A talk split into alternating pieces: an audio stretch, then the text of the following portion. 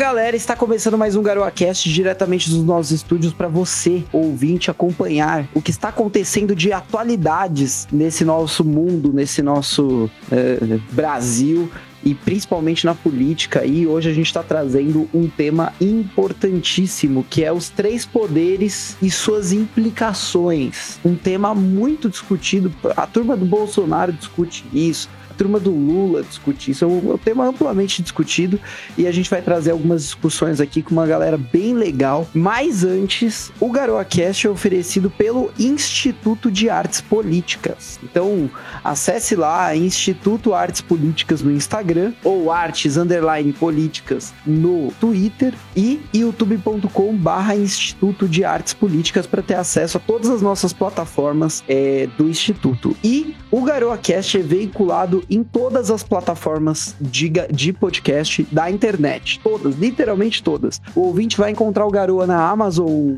Music, vai encontrar o Garoa no Spotify, Apple Podcasts, Castbox, Anchor FM, todas as plataformas da internet a gente tá. Então, o ouvinte, vá na sua plataforma favorita e favorite o programa do GaroaCast para você sempre ter as notificações de quando saírem novos episódios, né? Segue a gente nas plataformas preferidas de podcast suas. E Vamos começar hoje com. Uh, vou apresentando o pessoal que está comigo, né? Hoje é o Ed e o Paulo que irão participar. Então, Ed, como é que você está? Tudo bem com você? Boa noite, Danese. Boa noite, grande audiência. Estou, estou ótimo aqui, né? Tá um calor daqui gostoso. Tá os 30 graus aqui em São Paulo aqui. Tá, tá beleza. Vamos falar desse tema polêmico, né? Vamos aí. É extremamente polêmico.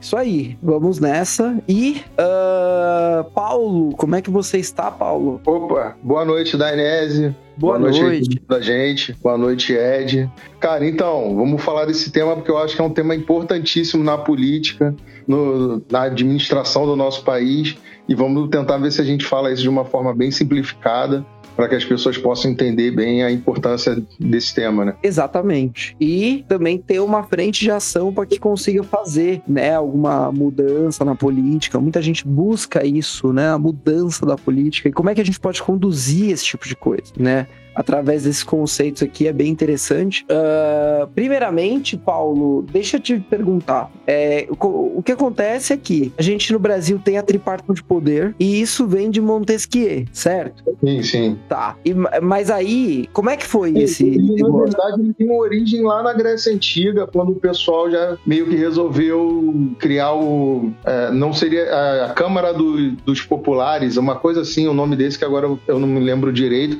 mas para controlar então, o, o governo, para o povo poder ter uma participação. E aí, mais para frente, o Montesquieu veio com a ideia da tripartição e, e aí passou a ser aplicado uhum. hoje na República Moderna. Então, acaba que os três poderes são os três pilares de uma república, de uma república federativa. Entendi. Então, todos os países que hoje se denominam república pelo mundo, eles têm essa tripartição de poder. Sim, sim. A Constituição Federal, inclusive, diz que o grande poder mesmo ele pertence ao povo, mas ele é dividido em três poderes para administrar o país. O povo elege, escolhe, porém, no caso do Poder Judiciário, o povo não escolhe, mas. Isso é a nossa Constituição aqui, né? Isso. São Sim. os representantes do povo. Entendi.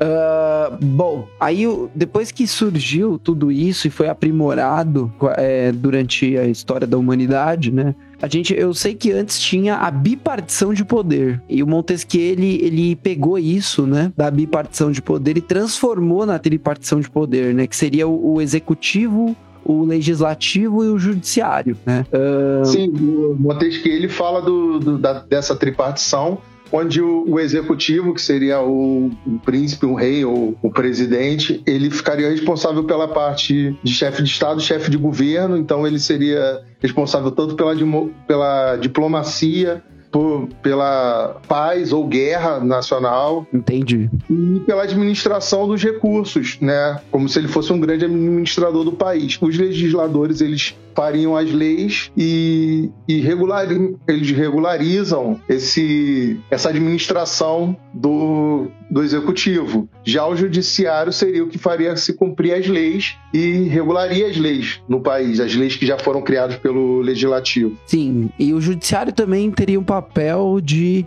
guardar a Constituição, né? Sim. Guardar sim. a Constituição com o seu órgão mais alto, né? Que é o Supremo Tribunal Federal, uh, que, bom, o que você falou da, da, divisão dos poderes, entretanto, o Supremo hoje ele atua de forma diferente no Brasil, né? Isso. Todo, acho que isso aqui é consenso entre os três. O que, que você acha, Ed? Você acha que o Supremo ele, ele tem essa característica de ter, se considerar um poder diferenciado dos outros? Então, na minha humilde opinião, né, é, eu acho que não está sendo aplicado conforme a regra, né?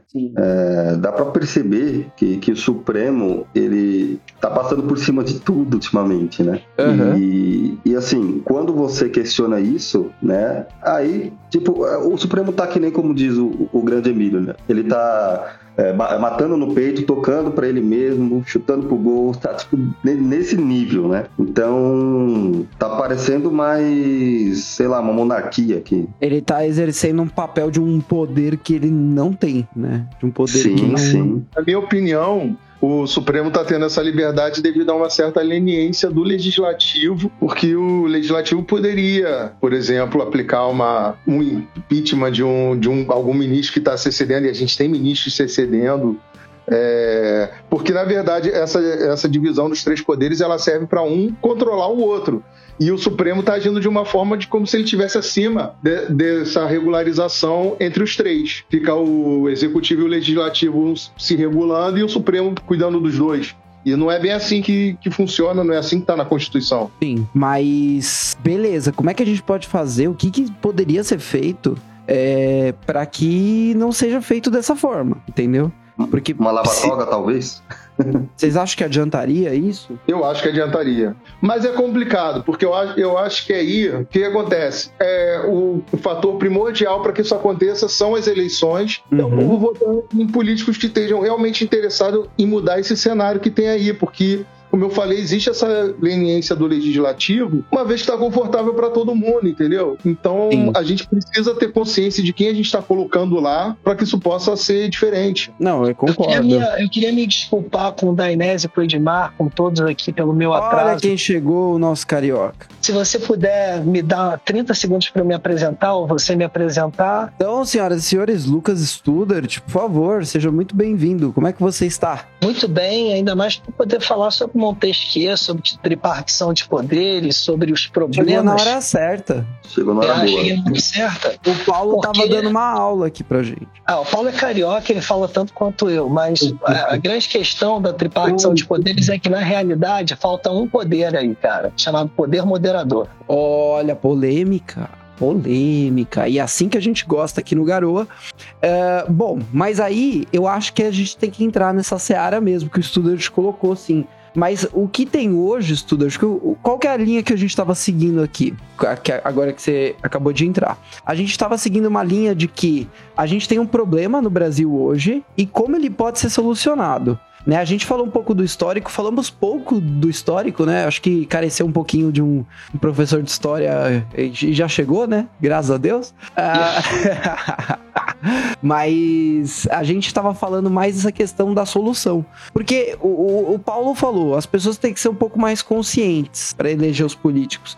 Eu tenho uma opinião diversa da do Paulo. Eu acho que as pessoas não vão ser conscientes nunca, assim. Tipo, eu acho que elas sempre vão continuar votando nesses políticos ruins. Então, talvez seja interessante, quem sabe, a gente fazer uma grande coalizão entre os políticos bons que são eleitos, né? Para que a gente consiga alterar alguma coisa, né? Mudar alguma coisa. Posso dar um, um adendo aqui, que é o seguinte: a gente hum. pode fazer de duas maneiras ou até três aqui. Se, você, se a gente seguir uma linha aristotélica, ou seja, a pessoa, por causa do seu crescimento, chegou onde está, ou a gente pode fazer o governo, por exemplo, de Platão, que era Platão não, perdão, de Sócrates, que era dos notáveis, né? Por hum. exemplo, o FHC, Dom Pedro II, entendeu? Dom Pedro II para mim foi o melhor governante que o Brasil já teve. É, por quê? Porque eu acho que para você gerir um país, não basta apenas você querer amar ele. Você tem que ter condição de gestão, você tem que ter imparcialidade aí entre o poder moderador, entendeu? Porque enquanto enquanto você tem Sim. o legislativo brigando entre as suas ideologias, você tem ali um chefe de Estado, seja presidente ou monarca, que está acima disso, entendeu? E que é o melhor para o país. Por isso, Não, moderação. Eu entendo. Mas passado o que a gente está hoje para isso, acho já uma mudança muito drástica, né? É, sim. Eu queria saber como é que a gente resolveria esse poder moderador na situação Paulo, que eu vi agora. Porque... O, Luiz Felipe de Orleans, o deputado federal Luiz Felipe de Orleans e Bragança, ele, ele criou uma nova Constituição chamada Constituição Libertadora, só não foi pautada ainda porque não houve reforma política, onde há um parlamentarismo com um chefe de Estado, exatamente para acontecer essa coisa que eu acabei de falar. É, porque na teoria eles seriam se estariam os três ali se, se moderando, né? A ideia do, da divisão dos três poderes seria essa, só que é o que a gente está vendo aí. Na verdade, o judiciário hoje está extrapolando e ninguém faz nada. A gente sabe que porque a galera tem o rabo preso aí. Então fica, é muito complicado. E eu acho péssimo essa questão do, de você, um ministro do Supremo, ir para lá por indicação, cara. É, é terrível. É, então, é. tem essa. Mas é exatamente essa raiz do problema que eu ia falar, viu? É importantíssimo isso. O, a gente tá só tá nessa situação que tá porque o povo ficou elegendo candidato ruim, né? e elegeu por muito tempo. Então, o, a Suprema Corte foi toda maquinada, né, para que ela tome decisões Uh, ou tenha pessoas lá dentro que não deveriam estar, né? A gente tem que cobrar também os senadores que estavam lá quando uh, essa, esse, esses ministros aí foram aprovados, né? Porque eles foram aprovados em Sabatina no, no, Mas no Senado. Sabe por que eles foram? Porque o Lula comprou o Senado e a Câmara, né? Nada disso, porque é o seguinte: quem pode julgar os juízes do STF? O Senado. Os, quem pode julgar os, os senadores? O STF. Desculpa, cara, mas olha, eu nunca vou tentar tirar alguém que pode me caçar e me prender. E vice-versa. É esse é o pensamento, exatamente. Mas como burlar isso? Porque a gente precisa burlar isso, senão não vai mudar nada. Forma política. É, então eu não tenho essa crença. Paulo, Ed quiserem. É, exatamente. Para acontecer uma reforma política, a gente precisa vigiar quem tá lá agora para a gente poder escolher e deixar de fora esse, esse pessoal que tá aí né, agindo dessa forma e a gente começar a eleger pessoas novas que estão interessadas numa reforma política mesmo.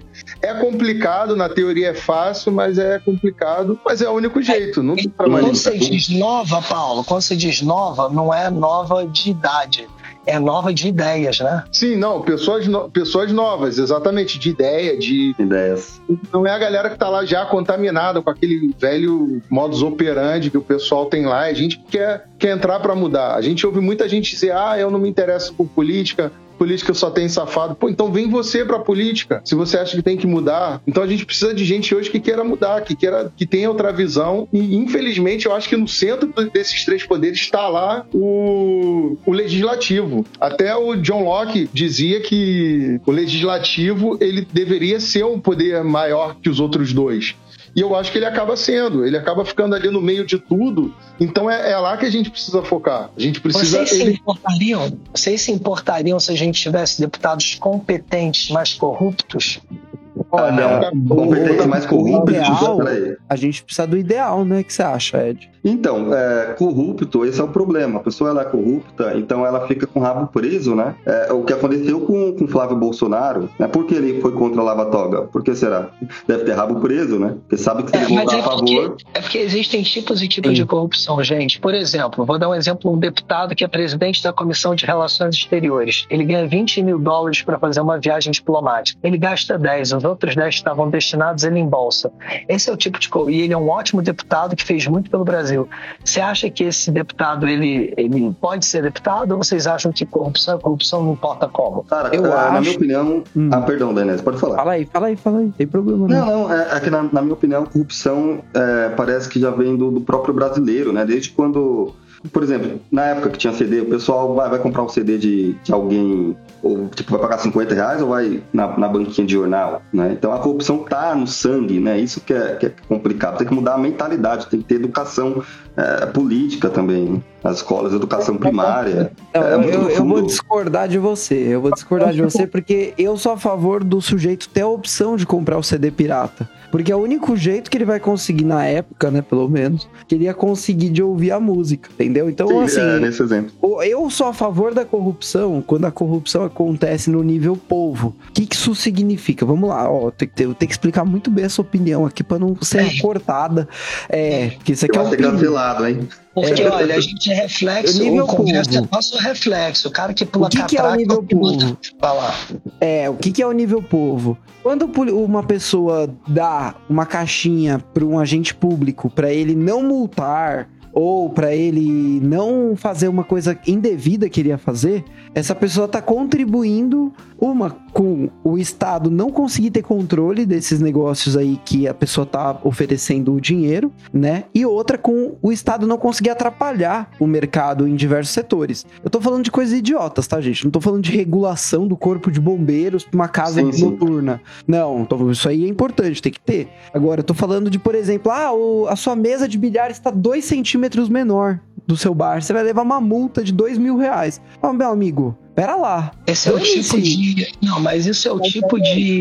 Que é aquela coisa lei inútil. É desobediência civil de lei inútil. E a corrupção nível povo é desobediência civil de lei inútil. Agora, eu sou contra a corrupção de agentes públicos. Porque agentes públicos, como o próprio nome já diz, são agentes que trabalham para as pessoas. Que, que pessoas são essas? Pessoas que pagam impostos, né? Então, os agentes públicos, eles não têm que se corromper, Studart. O ideal é que um deputado seja bom e que ele faça o seu trabalho sem se corromper. Então, Já ganha posso bem pra perguntar, isso, né? O que, que Ganha vocês muito bem pra acham? O que, que vocês acham, por exemplo, dessa questão do deputado ou ministro poder andar de classe executiva agora? A custo do governo. Peraí, como é que é? O que, que acha do- dos deputados É, poderem. É, porque o Bolsonaro ele baixou um decreto onde ministros de Estado e altos funcionários do alto escalão podem fazer viagens na classe executiva, não mais na econômica. Custo errado. pago pelo governo. Errado, Eu Paulo, acho você tem 1,90m e cento e poucos quilos. Você consegue sentar numa cadeira econômica? Agora, você é um ministro de Estado, você não merece o mínimo de conforto? Não, ma- mas aí Não é um caso acho. associado, é Não. um caso a ser avaliado, mas eu acho que no, exercício lá da, da, da função dele, é, tipo, se, se a minha empresa me mandasse para trabalhar, para fazer uma viagem de negócio, ia me mandar de classe econômica, creio eu. Eu não sei. Eu acho que a gente já tem tanto gasto, tem tanto lugar para onde devia ir o dinheiro, Exatamente, exatamente. Sim, esses ministros, por exemplo, ganham muito, né? Que vai, vai na classe, vai para classe executiva, vai para o carro do que o cara anda, vai pro cafezinho que a tia do café ganha 10 mil reais. E por aí vai, cara. Eu acho que é muito dinheiro gasto e depois não tem dinheiro para educação, não tem dinheiro para saúde, não tem dinheiro. E aí começa a faltar dinheiro num monte de coisa e vai dinheiro para coisas desse tipo que, pô, você assumiu a função, cara. É isso. Agora, no caso do cara com 1,90m, é um caso à parte, é diferente. Ele inteira a passagem dele. E como, por exemplo, os garçons da Câmara dos Deputados, gente, quem não sabe, ganham média de 15 mil por mês. Então, pra você ver, precisa disso, né? E Eu, per- eu pergunto, esse preço aí é um preço de mercado que um garçom ganha? Nunca. Jamais. Você Não. entende? O governo, os abusos do governo estão nisso. Pode falar, Paulo. No Brasil não tem policial no Brasil que ganhe isso, cara. Como é que o garçom da Câmara vai ganhar isso? Eu falei 10 mil, porque eu achei já 10 mil absurdo. Eu nem sabia, imagina, 15. Aqui em 15, São com Paulo, reajuste é 15. aqui No em São Palácio da Alvorada eles ganham mais. É, aqui em São Paulo, na Câmara do Municipal, o ascensorista, que é o que aperta o botãozinho pro elevador subir, ganha 17 pau. Pô, eu vou aí deixar meu currículo.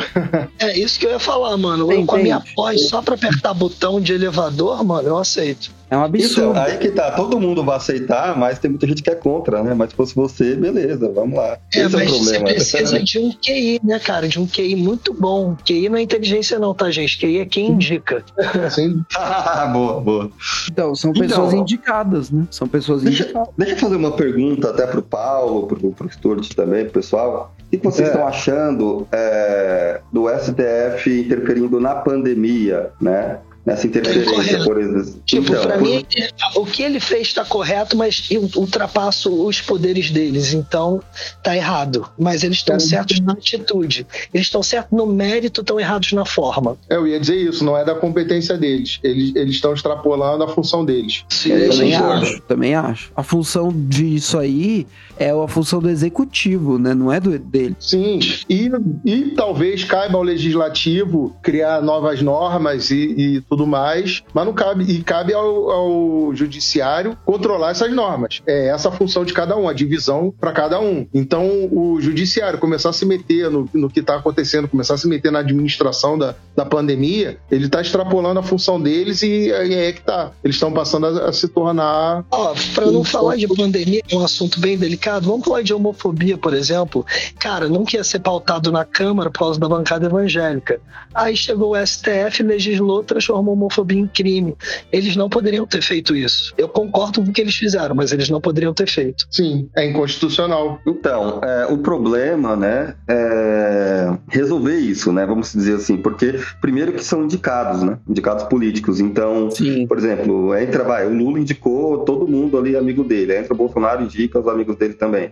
Aí fica uma bagunça e esse pessoal aí fica anos e anos lá e dá pra perceber que, assim, o que eu percebo hoje como um leigo, é, leigo né, assim, é que, hum. por exemplo, o presidente não tem poder mais de nada, cara. Exatamente. Lá, não tá tendo poder. Então, por, por, que a gente vai votar no presidente, sabe? Ó, eu já acho errado você ser obrigado a votar, né? Cara, que país democrático é esse que você é obrigado a votar? Obrigado sabe? Obrigado é, a alguma coisa, né? Alguma Mas coisa, uma né? coisa é que apesar da nossa hum. Constituição dizer que a gente vive num sistema presidencialista, a gente na realidade vive num presidencialismo de coalizão. Ou seja, eu vou dar um exemplo aqui do Moro, que é uma pessoa que eu gosto, por exemplo. Se ele se eleger, o Congresso inteiro odeia ele. Ele não vai conseguir governar. É, mas, problema. mas aí a coalizão ela é feita entre o presidente da República e o Congresso, não entre o presidente e o Supremo. Não, mas eu tô falando no caso do, entendeu? Do presidencialismo de coalizão que nós vivemos atualmente. Por exemplo, o Bolsonaro tentou desafiar isso em 2019 e se ferrou. Aí ele teve que ceder ao centrão. Sim, perdeu popularidade, estava perdendo governo. Por quê? Porque o centro hoje, ele tem a máquina política no Brasil, né? Se você pegar as maiores eleições aí, é de PSDB, de PMDB, de DEM, de base, que eu tô falando, né? Vereadores, deputados, essas coisas. A reforma política, o bom é justamente isso. A gente já enxuga o número de partidos. Pelo amor de Deus, gente, mais de 35 partidos, isso é um escárnio. Não tem nem 35 linhas ideológicas para serem seguidas, pô. É verdade, Mas, né? Bem claro. precisa ser aprovada no Congresso. E é o Congresso que a gente tem. Isso nunca vai ser aprovado. Você sabe alguma outra forma, Estudas, que a gente poderia lutar para aprovar essa reforma política? Possível. É, é o poste mijando no cachorro. Não tem, não tem como eles fazerem Por isso. Por exemplo, o Luiz Felipe de Orleans e Bragança, que você falou, ele propôs uma constituição de liberdade, né? É, você acha que essa constituição ela pode vir a valer? Olha, o problema é que você precisa convocar uma assembleia constituinte, cara, e isso é a coisa mais complicada do planeta para se fazer. Então, pois é, porque é um processo revolucionário. Não é um processo revolucionário? É, não, porque é legalista. Então, mas aí a assembleia constituinte é uma aberração para a democracia. Porque os, os deputados constituintes são eleitos como os deputados normais, entendeu? Entendi. Se candidata exemplo, eles. É, eles pegariam a Constituição do Luiz Felipe, por exemplo, e colocariam emendas ou vetariam alguma coisa e tal, e iria para votação, ok, fechou, essa é a nova Constituição. É, mas aí que é o problema, pegar a Constituição dele e deixar muito parecida com o que tem hoje. Que é o que iria acabar acontecendo. Sim, Eu também é, acho. Alguém sabe quantos artigos tem a Constituição americana? Quando? Acho que são 14. Não, são 14, mais ou menos. Agora pega o tamanho do livro da Constituição de 88. Pois é, eu tenho ele aqui. É gigante, tem, tipo, muitas páginas. Sim. E pra mudar essa Constituição é complicado? É só com a então, Assembleia Constituinte, né? Ou, ou através de uma PEC, né? Só que a PEC é complicada porque você precisa de dois terços da Câmara. Ou seja, 513 deputados, quem é bom de matemática aí para saber quanto que é dois terços? 380, mais ou menos? Ah, é, algo desse gênero. Mais ou menos. Então, mano, você conseguir 380 votos, você precisa ser um articulador nível Michel Temer. Então, mas aí você tá. Uma coisa é fazer via PEC, que eu acho que é muito mais fácil do que fazer via é, Assembleia Constituinte, né? Porque, Studart, o que, que é a Assembleia Constituinte, para o ouvinte entender? Isso, é que você confundiu. A emenda, a PEC, que é proposta de emenda constitucional, não muda a Constituição, só faz uma emenda nela.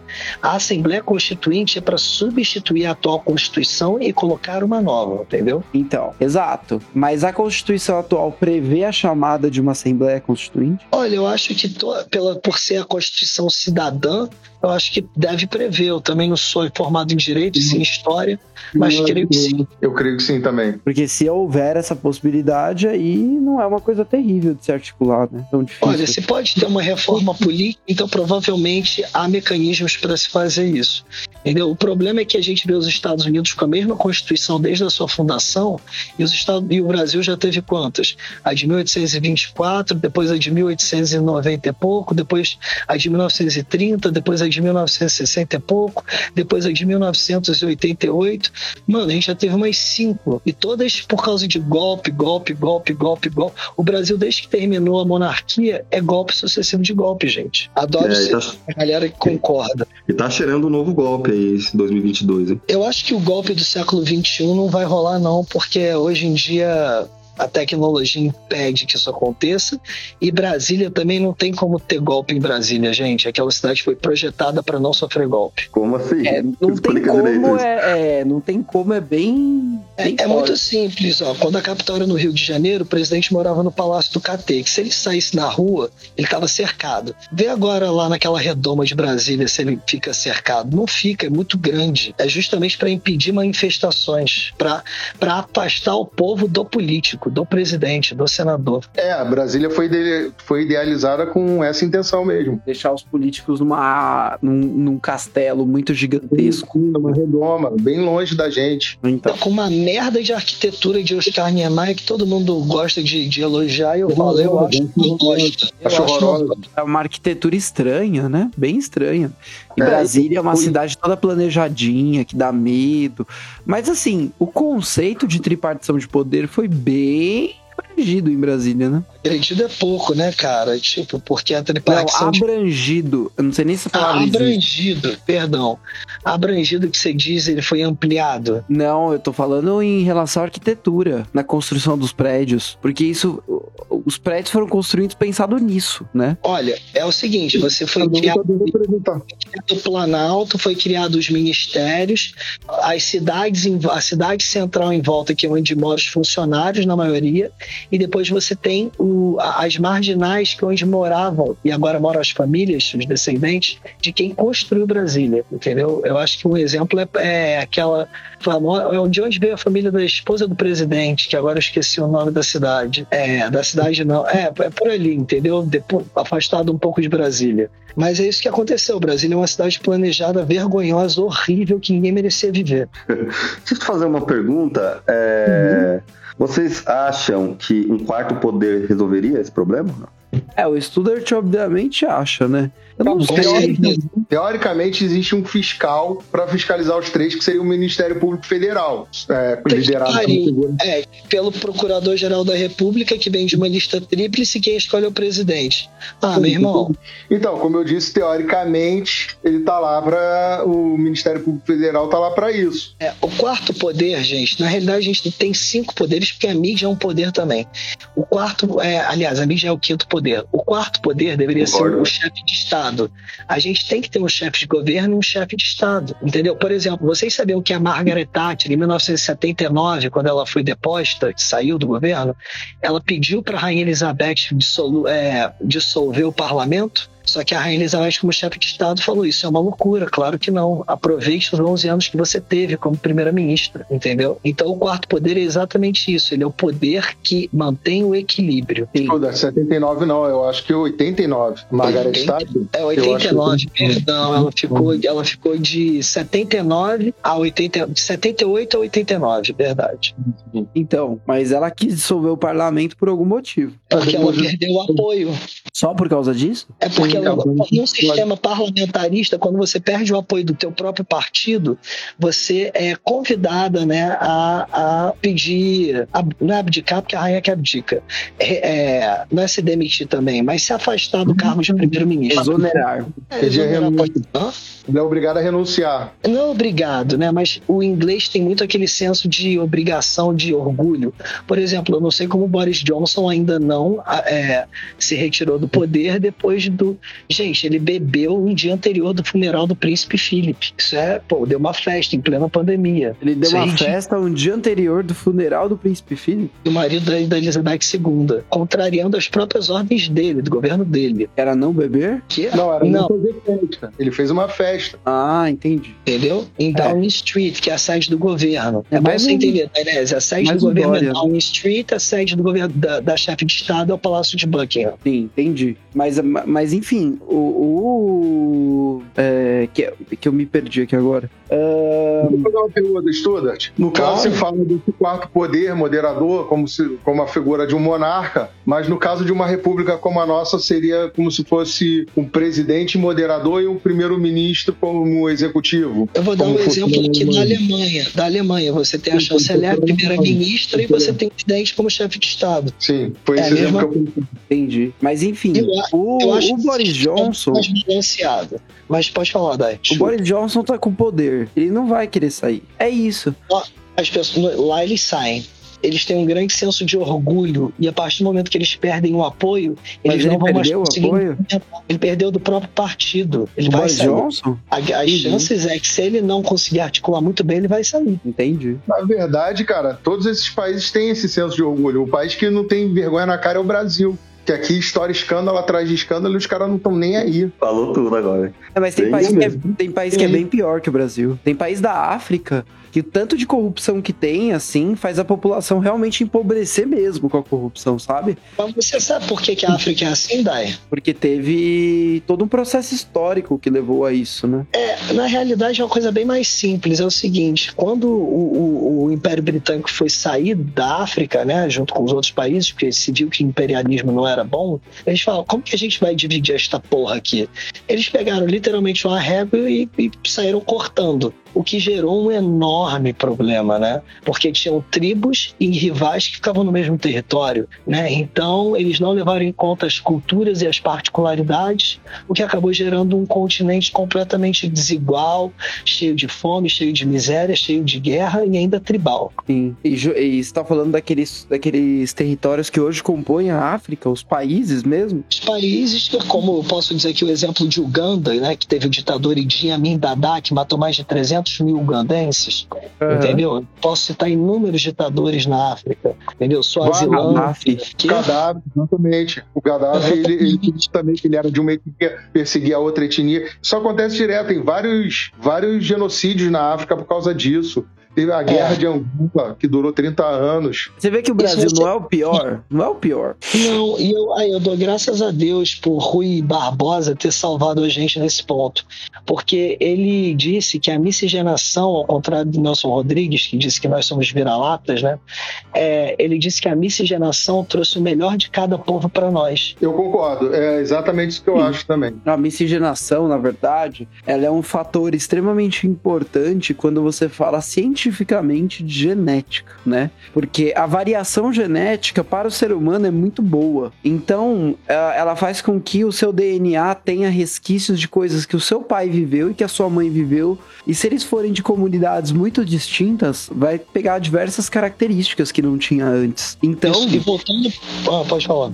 não, então a miscigenação é muito benéfica para a raça humana, o ser humano. Sim, sim. Não, e por exemplo, a gente pode ver nas grandes migrações, porque o ser humano surgiu na África, né, que como as mudanças climáticas também afetam isso. Por exemplo, quem foi para o norte teve que lidar com frio, teve que obviamente aprender a lidar com descobrir o fogo antes, teve que aprender a fazer é, armamento antes, teve que descobrir é, lugar onde se proteger antes, enquanto na no, no, nos Que aprendeu continentes de animal para se cobrir. Exatamente. E aí também começou a entrar religião, mitologia, tudo isso. E eu acho que esse é um dos motivos do frio dos povos do norte terem se desenvolvido antes dos do, da África, por exemplo. É, então. A Mas- África é da América, da, da Austrália, ou seja, a Austrália tinha os aborígenes, os nativos da, do sul, eles, eles viviam de boa. Já o pessoal do norte que precisava mesmo, né, precisou se desenvolver para poder sobreviver ao frio. Mas como é que. é, como é que eles. Como é que houve essa, essa adaptação? Essa Porque migração, eles, eles pertenciam a um lugar. nós éramos nômades danês, lembra disso aí, ensino médio. Aí você vai indo de um lugar para outro. sei, porra. até você passar pelo Estreito de Gibraltar, chegar na Europa, bababá, bababá, bababá. Mas, mas eu- o que eu quero perguntar é no sentido de que ah, esses lugares hoje da África, eles têm três poderes? Olha, a maioria são ditaduras. Não a maioria, porque eu não vou dar número exato aqui, não vou chutar, mas muitos são ditaduras. Ditadura, tá. E inclusive viraram ditaduras depois da saída do Império Britânico, ou do- dos franceses, ou dos alemães, entendeu? Por isso que muita gente diz que, é, diziam, né, na época do imperialismo, que eles não tinham condição de se autogovernar, né? E é É, verdade. inclusive, essas ditaduras se formaram na, na África com a saída de- desses impérios, mas tiveram ainda descendentes dos impérios remanescentes na região e empresas e coisas assim funcionando. Então, o povo acabava apoiando os ditadores, figuras carismáticas, que diziam que o povo ainda estava preso àquela colonização e que ia libertar de vez ou se vingar dos colonizadores. Então, E o os que, é caras. mais, o que é mais bizarro, mano, é que, por exemplo, você vê como eles não sabem se autogovernar quando os Estados Unidos saiu ali da, da porra da. Foi da onde, gente? Do país? Do- Da Síria. O da Afeganistão. Afeganistão. Meu irmão, em três dias o Talibã to- tomou conta do governo, o presidente fugiu. Sim, sim. Complicado. Esses países, infelizmente, não sabem se autogovernar. Então, ah, mas é isso. Aqui no Brasil, pelo menos, esse tipo de coisa não acontece. A gente tem outros problemas muito graves, né? Como a corrupção, enfim. Ainda bem que não tá nesse nível, né, Mas David? a corrupção, ela corrói a democracia e ela deixa a democracia muito frágil. Você tem gente hoje na rua pedindo de novo intervenção militar devido à corrupção e a essa, esse desrespeito ao papel dele que o STF está tendo, ao papel dos outros. Então, é, isso fragiliza a democracia. militar, intervenção militar não, não ia diminuir a corrupção. É porque na época do regime militar não dava para fiscalizar como hoje. Mas, meu irmão, eu falo aqui como filho, como neto de político. Olha, a roubalheira era igual. Não, eu sei, eu conheço histórias, eu já ouvi muito, é igual. É isso tá, tá um pouco no, na forma que o brasileiro encara as coisas. O brasileiro não vê o país dele como algo que pertence a ele. Tipo assim, o cara joga o lixo na rua porque ele pensa, cara, eu não vou jogar dentro do meu carro, que sou eu que limpo, vou jogar na rua e dane-se. E aí depois vem aí, chove, vem enchente, alaga tudo e carrega o carro dele. E ele não consegue pensar que é isso, que aquela ali é a cidade dele e ele precisa tomar conta. No Rio mesmo a gente vê muito o BRT toda hora quebrado e eu nunca peguei um BRT na vida, não sou eu que quebro. Quem quebra o BRT é quem usa o BRT e o cara não entende que aquilo ali pertence a ele. Então, quando o brasileiro entender que a, a terra dele pertence a ele, ele vai cuidar melhor, mas o brasileiro não tem esse senso de pertencimento. Adorei o Mas- exemplo do BRT, mano, porque é uma coisa que tem aqui no Rio, né, gente, que é culpa Sempre tá tanto do quebrado. Da população. Porque ao mesmo tempo que a população destrói o BRT, não tem uma manutenção básica, entendeu? Então isso é, é falta também de, de fiscalização e de competência do governo, do, do, do poder público. Cara, o que que é BRT? Sou de São Paulo aqui, não... eu tô meio BRT, viajando. BRT é um ônibus que tem uma faixa só para ele, entendeu? E que ele vai reto assim, não tem sinal, não tem nada e não tem carro, nem van, nem nada. Ele pode Ah, seguir sim, sim. Ele é como se fosse um trem, só que com rodas. É, aqui talvez o fura-fila, né? Não O sei. BRT É, sempre tipo tá isso. quebrado. O olha, o BRT é o seguinte, ele funciona até a barra, né, ô Paulo? Não, ele funciona, ele funciona até Santa Cruz, cara. Porque eu morava, eu falo isso porque eu morava no Recreio e eu não, mas via. é o que eu tô dizendo, a qualidade dele boa dura até a barra. Depois daquilo, Cara, eu não sei te dizer, eu não, eu não sei. Eu vejo, eu via muito problema no Recreio, problema em Campo Grande, problema em Guaratiba. Na Barra, realmente eu nunca ouvi, não. Na Barra sempre pareceu tá bonitinho. É, Gente, olha, um desafio para os ouvintes. Eu duvido vocês colocarem agora BRT no Google e a primeira notícia não ser uma notícia negativa. Então, é, com mas, certeza, com certeza. mas é isso. E será que esse sistema de tripartição de poder favorece esse tipo de merda que acontece que o governo faz com a gente? Eu acho que não, eu acho que as pessoas que fazem, não o sistema. Exatamente. Exatamente, é o povo, porque aí o povo elege o, o mau legislador, o legislador é, não regulamenta o governo, o, o executivo, por exemplo, o PRT é municipal. É o- é, então é o, o executivo na- dentro da esfera municipal ali, o povo vota mal no legislativo, vota mal no executivo, os caras ficam ali é, se ajudando, sabe? Então, Paulo, é, eu tenho uma opinião sobre isso que você disse aí. Por exemplo, né? Ah, é a culpa do povo, ok. Meu, o, o cara pode ter o discurso mais lindo do mundo, ah, sou honesto. O cara chega lá, ele tem que fazer o jogo sujo, senão ele tá fora. Infelizmente, é, é uma máquina ali dentro, né? Mas por que Então, mesmo isso? que a pessoa, é complicado o cara, um honesto, jogar ali. Vou fazer uma pergunta então. Você tá no ônibus ali, você entrou no ônibus, e aí o cara fala: pode pular a catraca que ninguém vai ver. Você escolhe o quê? Você prefere pagar ou pular a catraca se ninguém for ver? Pular catraca se ninguém for ver. Ah, sinceramente, eu pularia. Mas é isso que acontece. Não, mas o cobrador que falou isso, não foi? O cobrador Foi o que falou cobrador. isso. Não, não, tô falando, você sente, ninguém vai ver se eu pular catraca, e aí você pula. Ah, não, se não tiver nenhum agente público fiscalizando a entrada do metrô, obviamente que eu vou entrar de graça pra reivindicar o meu dinheiro roubado através de impostos. Mas. Aí não, não vamos entrar nesse ponto de imposto e roubo, não, Benes, pelo amor de Deus. Não, mas, Mas é aí- óbvio que você tá falando. Eu tenho que dizer pra vocês o seguinte: a culpa do Brasil não é dos políticos, a culpa é sua. É você que pula a catraca, é você que fura a fila, é você que, que Que é o paga cervejinha bucão. Alguém Então, prejudica, né? Uma coisa é você prejudicar a vida dos outros. Então, por exemplo, Sim. uma coisa é você sair na rua aprontando coisa com as outras pessoas. Outra coisa é você pular a catraca de um metrô público. Outra coisa é você pular a catraca de um metrô privado. Você entende que uma situação é diferente de outra? O metrô privado nunca vai dar margem pra alguém pular a catraca. Porque eles perdem dinheiro. O metrô público não. O Não metrô existe público. metrô privado no Brasil, cara. Todos são parceria público-privadas. É, eu nunca vi o um metrô exemplo. alguém pular na catraca do metrô. Pelo menos não no Rio. Do Rio tá sempre controladinho, tem sempre o o guarda perto. Eu nunca vi essa brecha pra pular a catraca São do Paulo eu já vi. Sério, eu nunca vi essa brecha no Rio. Já vi. Eu É já, muita eu já, eu já. Você já viu gente pulando catraca no metrô do Rio? Às 6 horas da tarde na central, na correria você vê. Ah, mas é Entendeu? Porque central vezes- também. Sabe por quê? Porque você ganha o Rio Card aqui e aí às vezes você quer repartir com o teu amigo. Só que você tem que esperar um tempo pra passar você e depois passar o teu brother.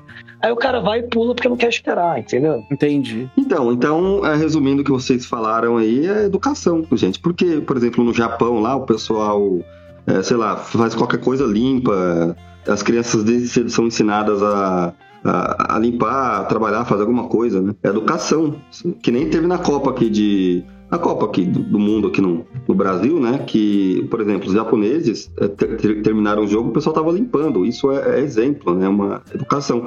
Então, se tiver uma educação básica aqui, acho que Ao mesmo É, você tempo, eu vi brasileiros, Ed, que falaram o seguinte: falaram que vão, quando tiverem lixo na mão, vão sempre jogar em japoneses, porque eles pegam ele, o lixo do chão. Mas vocês já Ah, notaram é que Unidos não tem empregada doméstica, gente? Nos Estados Unidos, eles mantêm uma tradição, por exemplo, de todo mundo jantar junto, não pode mexer no celular na mesa. Eles têm várias regras de convivência, de sociedade, de contrato, so- contrato social da Inés. Entendeu? Por exemplo, chega uma encomenda na porta da tua casa, você pode deixar três dias lá que ninguém vai pegar. Então, isso é a educação que a gente trabalhar e a maioria das pessoas lá estuda em escola pública. Por que lugar Porque dos Estados Unidos? Na Califórnia? Acho que Não, não, em é bem todos. assim que tá acontecendo lá, não, hein? Na Califórnia, o, Califórnia, governo, o governo autorizou pequenos delitos. Ele falou: pode roubar, que roubar é bacana. É, Pode e, Mas o que roubando foi autorizado. não, eles literalmente autorizaram. Eles falaram: não vai mais ser punido quem roubar 800 reais. 800 reais é pouco, por isso, digamos. Mas pode revidar se alguém tentar te roubar? Não. Não sei, você- que eles são socialistas, acho que não. Não, você não pode revidar. O que você vai revidar, vai bater no cara, você vai preso por agressão. A lei é essa. Entendi. Bah, isso aí, gente, é lei pra inglês ver. Você bota um bom advogado, não acontece porra nenhuma. Entendeu? Tipo, Lá não. olha, o que eu mais Lá não. conheço, gente, é lei que foi feita só pra agradar a pessoa, mas que não tenha, é, não, não tem efeito.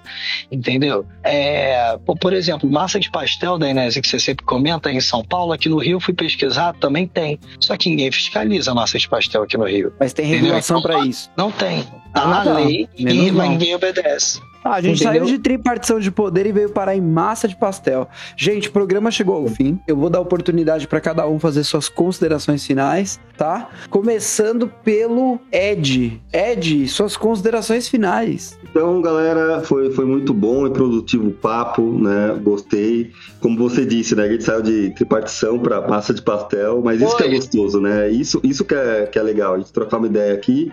Né? E é isso. O que importa é o, o ouvinte aí é, ser a- a- agradado, vamos dizer assim, né?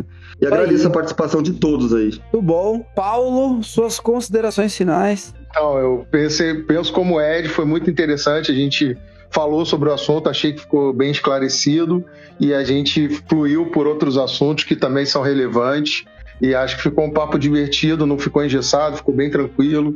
E é isso. Eu espero participar de muitos outros e espero que o pessoal que ouviu tenha gostado aí. Maravilha, não, vamos gravar outros sim. E uh, da próxima vez, de preferência, se eu não tiver gripado, que gripe é um saco. Vou apresentar programa com gripe, mas a gente vai, né? A gente consegue fazer. Não pra perceber. Ah, tomara. Putz, vamos ver. Vamos ver no final. Pirrei um monte aqui durante a gravação, mas eu fui mutando. Lucas Studart, suas considerações finais. Eu acho que eu pude trazer um pouco de contexto histórico, né?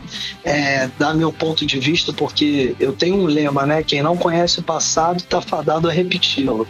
Então, e também que a história é cíclica. Então, tudo que a gente vive já aconteceu em um momento. Basta a gente analisar, dialogar, achar um denominador comum e não cometer os mesmos erros. Eu acho que o Garoa faz isso excepcionalmente. Então, muito obrigado, gente. Boa noite. Bom, maravilha. E, na minha opinião, né? Não importa se é tripartição de poder, se é bipartição de poder, se é monarquia, se é o diabo 4. Se as pessoas que estiverem no poder forem pessoas com tendências de tirar o dinheiro da população para pegar esse dinheiro e fazerem coisas aleatórias, para mim nunca é justificado, né? Mas, enfim, essa é a minha opinião. Uh, o pessoal já fez as observações finais. A você, ouvinte que ouviu o GaroaCast até aqui, muito obrigado pela sua companhia e até a semana que vem. Tchau, tchau.